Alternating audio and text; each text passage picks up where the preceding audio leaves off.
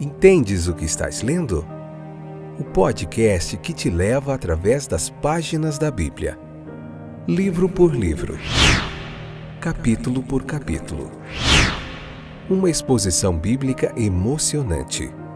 Aperte os cintos e embarque comigo nesta viagem.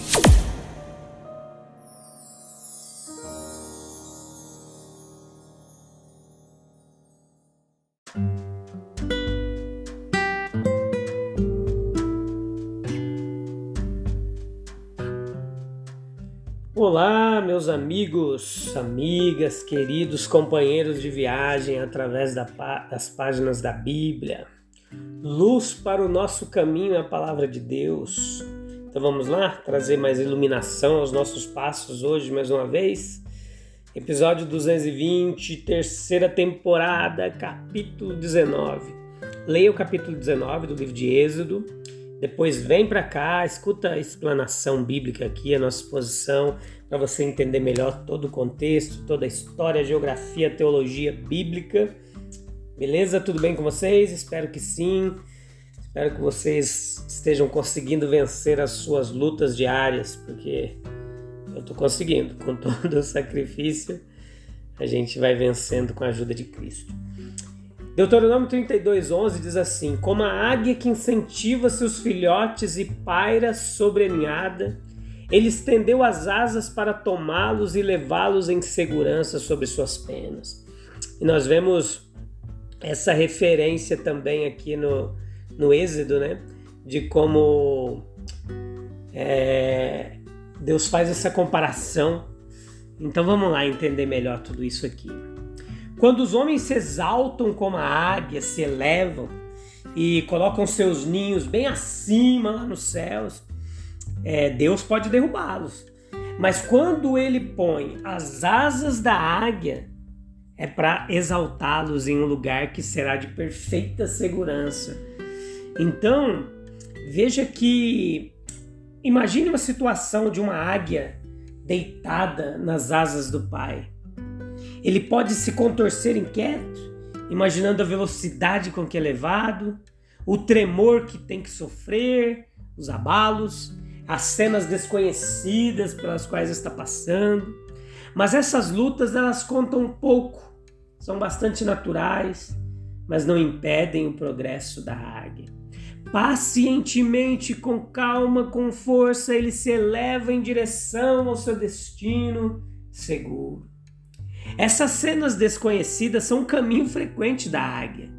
Agora lutando, confusa, no devido tempo as suas próprias asas aparecerão e os conduzirão. Eu trouxe você para mim, é o que diz o texto bíblico aqui. Assim como a águia traz os seus filhotes para um lugar onde, sem distração ou medo de interrupção, pode cuidar da sua nutrição e do seu crescimento. Quão lindamente o nosso Deus desvia assim os pensamentos de seu povo da desolação da cena visível. É verdade que era um deserto ali para aquele povo de Israel. A ênfase é colocada sobre isso nos versículos 1 e 2. Mas nós somos levados a Deus, isso é mais do que tudo que pode ser estéril e desanimado em meras circunstâncias, como um deserto o lugar com o qual os homens não se importam e onde eles não viriam por vontade própria, é o lugar onde Deus se revela de forma gloriosa e graciosa aos seus. Israel fará bem agora se ele considerar não que eles carecem de confortos carnais, mas que perigos eles escaparam e que bens divinos eles estão a caminho de adquirir, para ser levado a Deus no sentido mais amplo da palavra e deitar-se confortavelmente sob o seu cuidado e proteção. Tanto então pelo que Jeová fez no passado e agora ele se volta para o futuro, fazendo uma grande promessa para aquele povo, dependente do cumprimento de condições estritas, uma promessa condicional. Ele teve que trazer o povo para si como em asas de águia, porque eles mesmos eram impotentes para alcançar a libertação e a segurança de que precisavam. E agora chegou a hora da resposta deles. Ele os trouxe para si, para que estando com ele possam se tornar seus de uma forma plena e aceitável. Eles são colocados em condições externas que lhes permitem obedecer. Portanto, Jeová tem o direito e faz o certo de pedir-lhes obediência.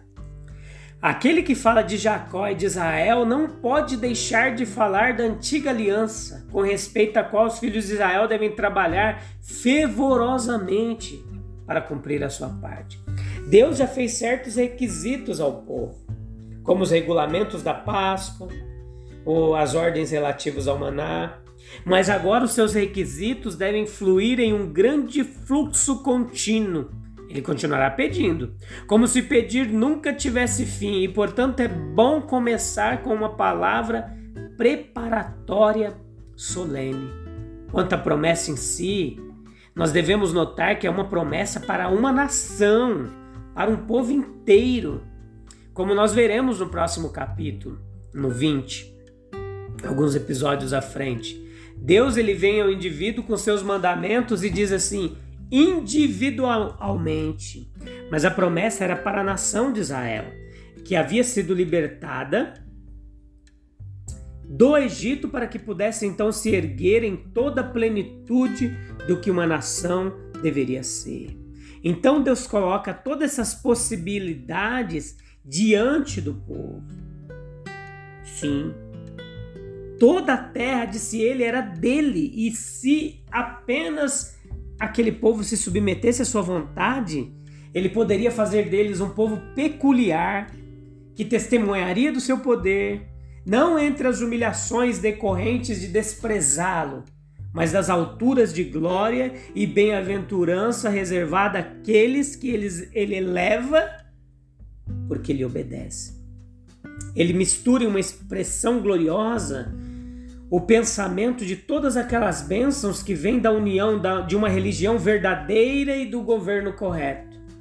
Um reino de sacerdotes é aquele onde a harmonia e o tratamento correto serão encontrados em todas as relações, porque cada membro ele está continua, continuamente servindo a Deus com grande amoroso e aceitável sacrifício de sua própria vida. Deus não é realmente rei em nenhuma sociedade de homens, a menos que cada membro dessa sociedade seja plenamente um sacerdote para com ele. No capítulo 19, o versículo 5 do livro de Êxodo, nós vemos aqui a expressão, né? Minha aliança.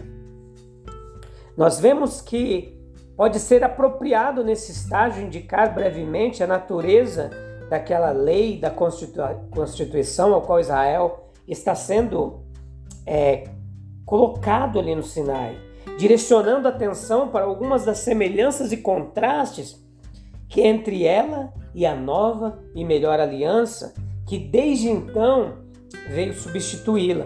Perceba que a natureza da antiga aliança, embora colocada em uma luz muito clara nos ensinos de, do apóstolo Paulo, não parece ali ser bem compreendida. Às vezes, muitas vezes é assimilado é, um pacto do Novo Testamento, às vezes é visto como totalmente diferente dele. A verdade é que aquela aliança antiga ali, ela pode ser vista de vários pontos de vista diferentes. E conforme for considerada, nós veremos vários aspectos diferentes dela. Veja que era um pacto de lei, no entanto, sob ele, Israel desfrutou de muitos privilégios que poderíamos dizer que pertencia mais apropriadamente a graça, a um estado de graça. Devemos, por exemplo, interpretarmos é muito mal a sua natureza se olhando apenas para as palavras ternas e carinhosas desse texto, nós não levamos em conta também as manifestações de terror em meio às quais a lei foi dada lá no Sinai, nos versículos 16 ao 20. Em outros, fato, como, outros fatos, como das pedras no Monte Ebal, em Deuteronômio 27, 1 ao 9. em Josué 8, do 30 ao 35, o recital das bênçãos e maldições, Deuteronômio 27. Nós deveríamos fazer igual justiça à aliança se olharmos apenas para a última classe de fatos e não observar, observamos a primeira. Que a posição de Israel sob a lei ela foi modificada pela graça. E nós vemos isso porque de fato a graça ela precede a lei. A contratação do mediador, do sangue da aspersão para ratificar a aliança, dos arranjos propiciatórios posteriormente introduzidos, do alcance e desenhos revelados ali em todo esse propósito, projeto, dos fatos reais da história de Israel, tendo em vista esse duplo aspecto da aliança do Sinai, que em seu lado interno era de graça e em seu lado externo de lei. Vamos considerar suas relações com o Evangelho e você vai entender melhor com a aliança do Evangelho. Elas são semelhantes ao exigir que o povo de Deus seja um povo santo. Mas a santidade de Israel constituiu em grande parte na observância de distinções externas. Foi em grande parte cerimonial. Agora, a santidade da nova aliança do Evangelho ela é puramente espiritual ao exigir a obediência como condição do cumprimento da promessa. Mas veja que, sob a lei, vida e bênção estavam ligadas à obediência na forma de uma recompensa legal. A ordem era: faça isso e você viverá. Romanos 10, 5. E sob o evangelho, esse elemento ele é totalmente eliminado. A lei tendo feito o seu trabalho em mostrar que pelas obras da lei nenhuma carne poderia ser justificado aos olhos de Deus. Romanos 3:20. A concessão de recompensa é tirada desse fundamento e colocada explicitamente naquele da graça. Tudo que recebemos é por causa de Cristo. Um fruto de sua justiça. A lei, embora exigisse obediência, ela não levantou o ponto da capacidade do homem de prestar essa obediência. Mas o poder de prestar obediência é em si uma das bênçãos da nova aliança, que assim é mais profunda inclui muito mais do que aquela antiga.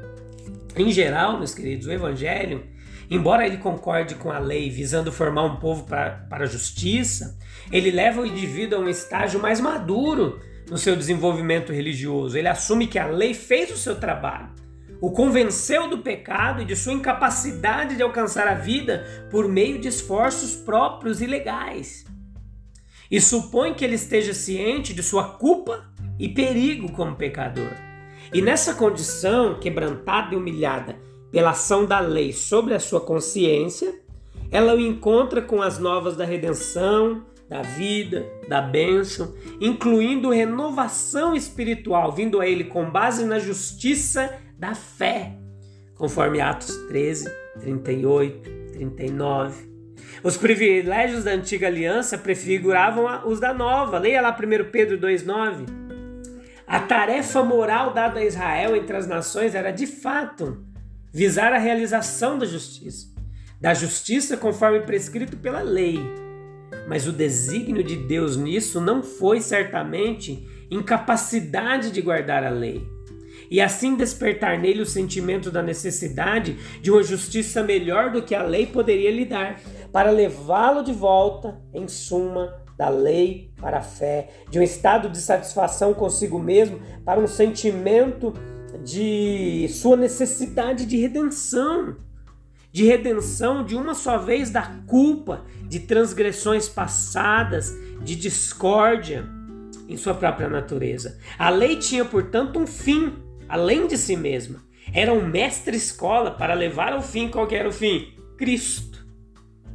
Os judeus posteriores, eles entenderam totalmente mal a natureza quando eles se apegaram a ela com uma inflexibilidade, como único instrumento de justificação, como Paulo nos ensina lá em Romanos 10, do 1 ao 4.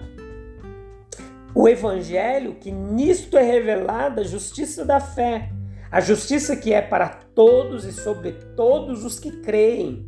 Esta é a única justiça que pode tornar o pecador verdadeiramente justo diante de Deus. Romanos 3, 21 ao 27, aprendemos isso. Como antes, o, o, a lei não é anulada, ela permanece. Como antes, o padrão do dever, a norma da prática santa. Os seus sacrifícios e rituais eles finalizaram, mas a sua, o seu conceito, ideia moral permanece. A norma da prática santa. O propósito do evangelho não é abolir, mas estabelecer mais firmemente do que nunca. Romanos 3,31. A fé inclui a vontade obediente, o fim da redenção é a santidade. Então o israelita, enquanto ligado a Deus por uma aliança da lei, ainda é, ele desfrutou de muitos benefícios do estado de graça. Então veja que como é importante a gente saber aqui que a maior parte dos israelitas estavam perfeitamente cientes de que se Deus fosse rigoroso em marcar e apontar todas as iniquidades dele, eles não poderiam, poderiam estar diante de Deus. A sua própria lei os teria condenado, mas eles sabiam também que havia perdão com Deus, para que ele fosse temido. Versículo 4. Aproveitando-se dos ritos expiatórios previstos para a cobertura de pecado, o judeu piedoso tinha confiança em Deus. Muitos da nação compreenderam a verdade de que uma vontade obediente é, aos olhos de Deus, o assunto de maior importância e que, onde isso for encontrado, muito mais será perdoado. Que aquele que teme a Deus e pratica justiça é aceito com ele. Atos 10, 35. Não obstante a tudo isso, as imperfeições especiais que podem marcar a nossa vida cotidiana, e isso praticamente deveria subir do ponto de vista da lei para o da justiça ou justificação por intermédio da fé. Isso habilitou aqueles que alcançaram, embora sob a lei, a nutrir um deleite na justiça espiritual e até mesmo encontrar alegria na própria lei, como a expressão externa dessa justiça. Não foi, no entanto, a alegria completa da salvação. A lei ainda pairava acima da consciência dos israelitas com a demanda não cumprida e ele não tinha os meios de pacificar perfeitamente a sua consciência em relação a isso. Enquanto naqueles em que a lei havia feito a sua obra mais eficazmente, havia um profundo sentimento de pecado uma dolorosa consciência de frustração nos esforços pela mais alta bondade, que dia a dia arrancava deles gritos como de Paulo: Miserável homem que sou. Romanos 7, 24. Aqui novamente o Evangelho se revela como o término da lei de Moisés, Romanos 10, 4. Você pode ligar lá, você pode olhar lá e compreender essa verdade. Então eu te espero no próximo episódio onde nós vamos continuar meditando nesse capítulo 19, beleza? Um abraço, Deus abençoe. Até breve. Tchau, tchau.